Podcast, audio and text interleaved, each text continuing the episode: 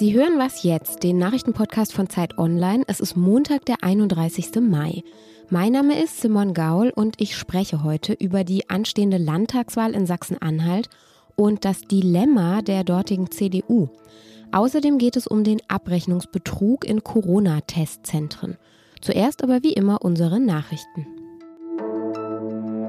Ich bin Matthias Peer. Guten Morgen. In Israel rückt ein Ende der Amtszeit von Ministerpräsident Benjamin Netanyahu näher. Der nationalistische Hardliner Naftali Bennett hat angekündigt, sich einer Koalition mit Oppositionsführer Yair Lapid anzuschließen. Ziel ist offenbar eine Rotation im Amt des Regierungschefs. Zuerst soll Bennett das Land für zwei Jahre anführen, dann wäre Lapid an der Reihe. Netanyahu nannte das geplante Bündnis eine Gefahr für die Sicherheit Israels. So langsam kehrt das normale Leben in Deutschland zurück. Nach fast fünf Monaten Lockdown öffnen heute in fast allen Bundesländern wieder die Schulen. Schülerinnen und Schüler dürfen wieder im natürlich gut gelüfteten Klassenzimmer sitzen. Nur Berlin und Rheinland-Pfalz bleiben zunächst beim Wechselmodell. Außerdem öffnen zum Beispiel in Niedersachsen Kinos und Theater. Schleswig-Holstein erlaubt den Betrieb in Fitnessstudios und öffnet die Sportanlagen. Redaktionsschluss für diesen Podcast ist 5 Uhr.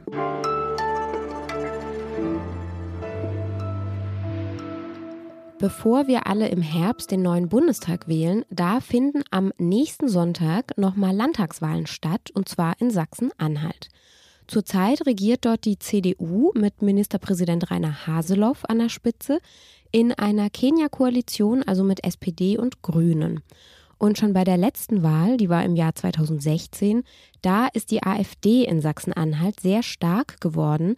Damals kam sie auf 24,3 Prozent der Stimmen. Die CDU hatte noch ein bisschen mehr, die bekam 29,8. Und ja, dieses Mal, da liegen die beiden Parteien in den Umfragen zumindest noch näher beieinander.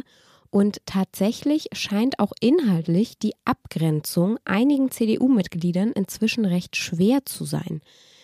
Das bringt die Partei allerdings in ein Dilemma und darüber spreche ich jetzt mit Tillmann Steffen. Er hat zu diesem Thema recherchiert. Hi Tillmann. Hallo Simon. Die CDU kommuniziert ja immer wieder, es gebe eine ganz klare Grenze zur AfD. Jetzt ist das in der Realität aber ja gar nicht mehr so einfach, oder? Wie war das, als du unterwegs warst in Sachsen-Anhalt? Ja, also man kann schon sagen, auf Bundesebene gibt es ja einen klaren Abgrenzungsbeschluss, eine keinerlei Zusammenarbeit mit der AfD, sagt die CDU.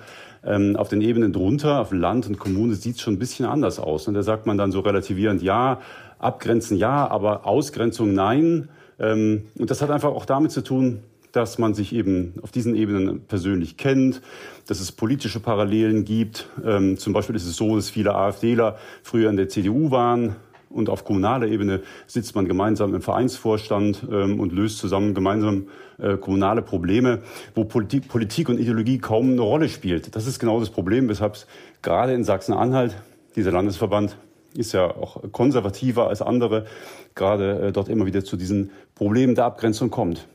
Kommunalpolitik funktioniert ja auch ganz anders als Bundespolitik, also mehr über Persönlichkeiten und eben lokale Probleme.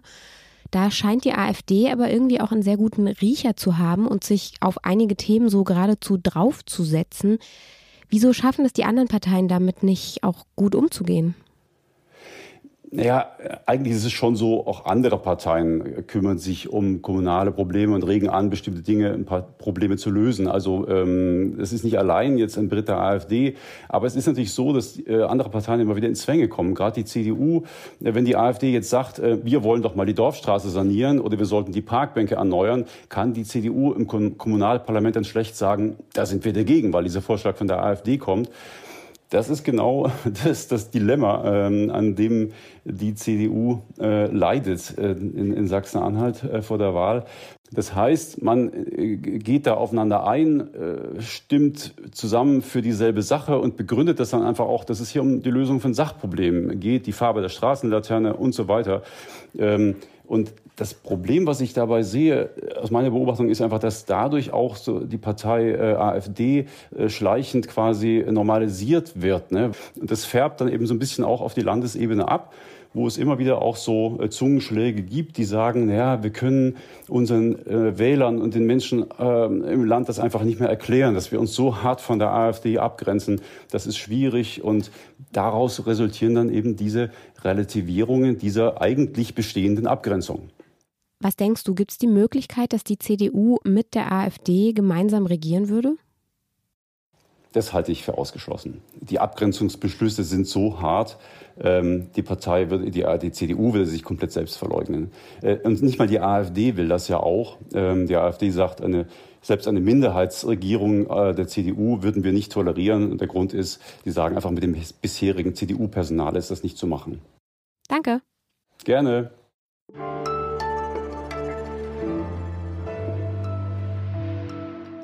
Und sonst so? Die sogenannte Milliardärsgasse, das ist eine der teuersten Gegenden New York Cities, die Billionaires Row. Das ist ein Nobelviertel in der Nähe des Central Parks. Und genau dort soll ein Obdachlosenwohnheim entstehen für 150 bedürftige Männer. Das ist Teil einer großen Initiative von Bürgermeister Bill de Blasio, der insgesamt 90 Heime in der Stadt bauen will. Naja, und gegen dieses Haus hatten sich jetzt Anwohnerinnen und Anwohner gewehrt. Es sei nicht für diese Bestimmung ausgelegt und sei ein Sicherheitsrisiko. Ein New Yorker Gericht hat diese Klage jetzt aber abgewiesen. Das heißt, das Obdachlosenwohnheim darf kommen. Aus sozialpolitischer Sicht zur Stadtdurchmischung ist es sicher auch eine ganz gute Idee. Die einzige Frage, die sich mir noch stellt, ist, werden sich die neuen Bewohner in dieser Nachbarschaft wohlfühlen?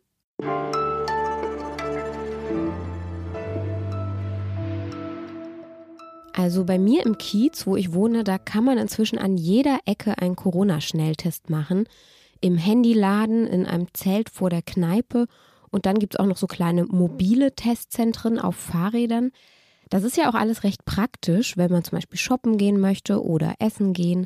Allerdings kam in der vergangenen Woche ja heraus, dass einige der BetreiberInnen mutmaßlich betrügen.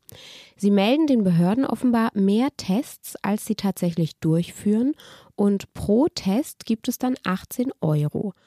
Ob sie das also im kleinen oder im großen Stil machen, mit so einem Betrug, da lässt sich viel Geld machen. Und Malte Born ist Hospitant bei uns im Wirtschaftsressort bei Zeit Online. Er hat dazu recherchiert. Hallo Malte. Hi Simon. Du hast mit einem Wirtschaftsprüfer gesprochen und äh, sag nochmal, welche Kontrollmöglichkeiten gibt es denn überhaupt für diese Zentren? Also prinzipiell gibt es drei Arten von Kontrollen. Die erste betrifft die Zulassung der Testzentren. Jeder neue Betreiber muss äh, ja einen Antrag stellen. Meist geht das online und ziemlich schnell. Und eine systematische Kontrolle der Personen wäre theoretisch zwar machbar, aber wird momentan eigentlich nicht durchgeführt. Im Betrieb kontrollieren dann die Gesundheitsämter die Gesundheits- und Hygienestandards in den Testzentren und die kassenärztlichen Vereinigungen überprüfen die Abrechnungen, die sie bekommen von den Zentren. Und hier besteht eben auch das große Betrugspotenzial. Und wieso ist es so leicht zu betrügen? Es ist so, die, die Testzentren melden ihre Testzahlen an die kassenärztlichen Vereinigungen und sie übermitteln einfach ihre Zahlen, also sagen, wie viele Tests sie durchgeführt haben und werden bezahlt und müssen überhaupt keinen Beleg dafür erbringen. Und die kassenärztlichen Vereinigungen überprüfen dann quasi nur die Plausibilität, also kann die Zahl der Tests in diesem Zentrum ungefähr hinkommen. Und wenn man sich da geschickt anstellt, kommen äh, die Vereinigungen einem so nicht auf die Schliche. Gesundheitsminister Jens Spahn hat am Wochenende dann ja das hier gesagt.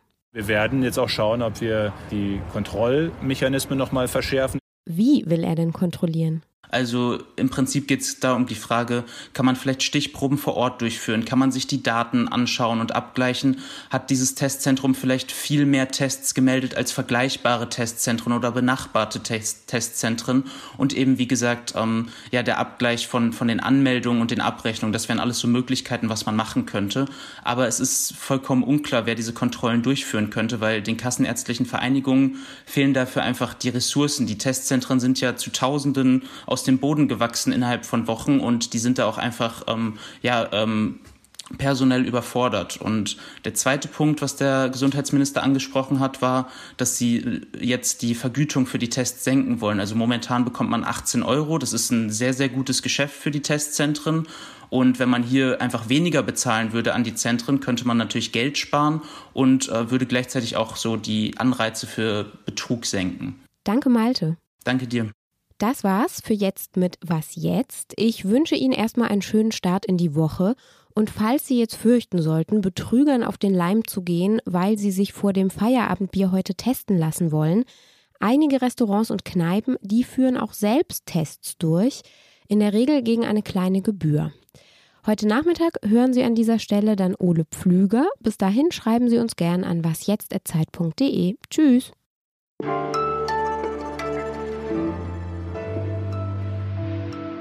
Finde es sehr schwer zu beurteilen. So, also sind es eher die Kleinen, die seriös sind? Sind das eher die, die so ein bisschen kommerzieller sind, an so Knotenpunkten? Ich finde es irgendwie, ja, also irgendwie ist es komisch jetzt das Gefühl, wo man von diesen Betrugsfällen äh, weiß.